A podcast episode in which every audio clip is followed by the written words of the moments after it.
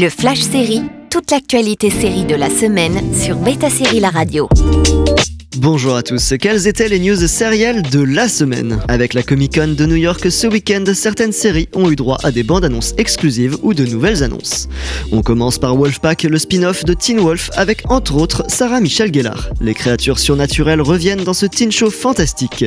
Sera-t-elle à la hauteur de la popularité de Teen Wolf Cette première bande-annonce est bien montée, en tout cas pour montrer les forces en présence. De la mythologie frôlant l'horreur, une série prometteuse. On continue avec Good Omens saison Good Omens sait se faire attendre, la saison 2 de l'adaptation du roman de Neil Gaiman arrivera l'été prochain, toujours avec Michael Sheen et David Tennant. Aziraphale et Crowley continuent leur petite guéguerre tandis que de nouveaux personnages font leur apparition. Miranda Richardson dans le rôle de Shax, Maggie Service en Maggie, Nina Sosania en Nina et Quilin Sepulveda en Muriel. On enchaîne avec La Roue du Temps saison 2. La roue du temps continue de tourner, Prime Video a profité de la convention pour faire un petit montage récapitulatif de la saison 1 avec quelques images exclusives de la saison 2.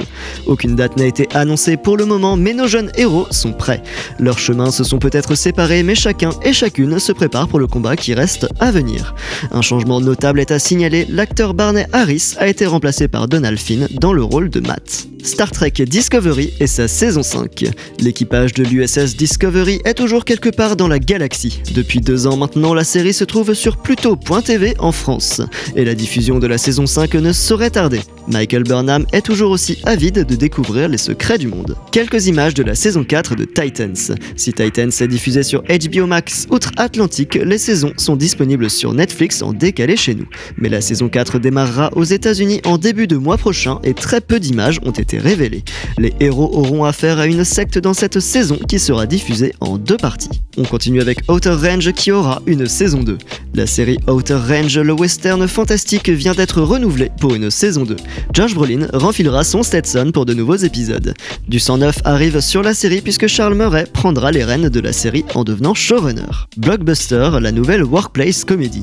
Netflix a dévoilé la semaine passée la bande-annonce de sa nouvelle workplace comedy baptisée Blockbuster qui se déroule dans le dernier blockbuster ouvert des États-Unis. Timmy et ses employés devront trouver des moyens de tenir leur boutique à flot et il pourra compter sur Elisa pour le soutenir. La série aura sans doute des airs de vos comédies de NBC favorites, sachant que l'équipe créative est composée de Vanessa Ramos, de David Caspé et de Jackie Clark. On termine avec Oncle Fétide dans Mercredi. La petite surprise pour l'une des dernières bandes annonces avant la diffusion de la série Mercredi était l'apparition d'Oncle Fétide sous les traits de Fred Armisen. Christina Ricci fera également son retour dans un personnage tout nouveau du nom de Marilyn Thornhill.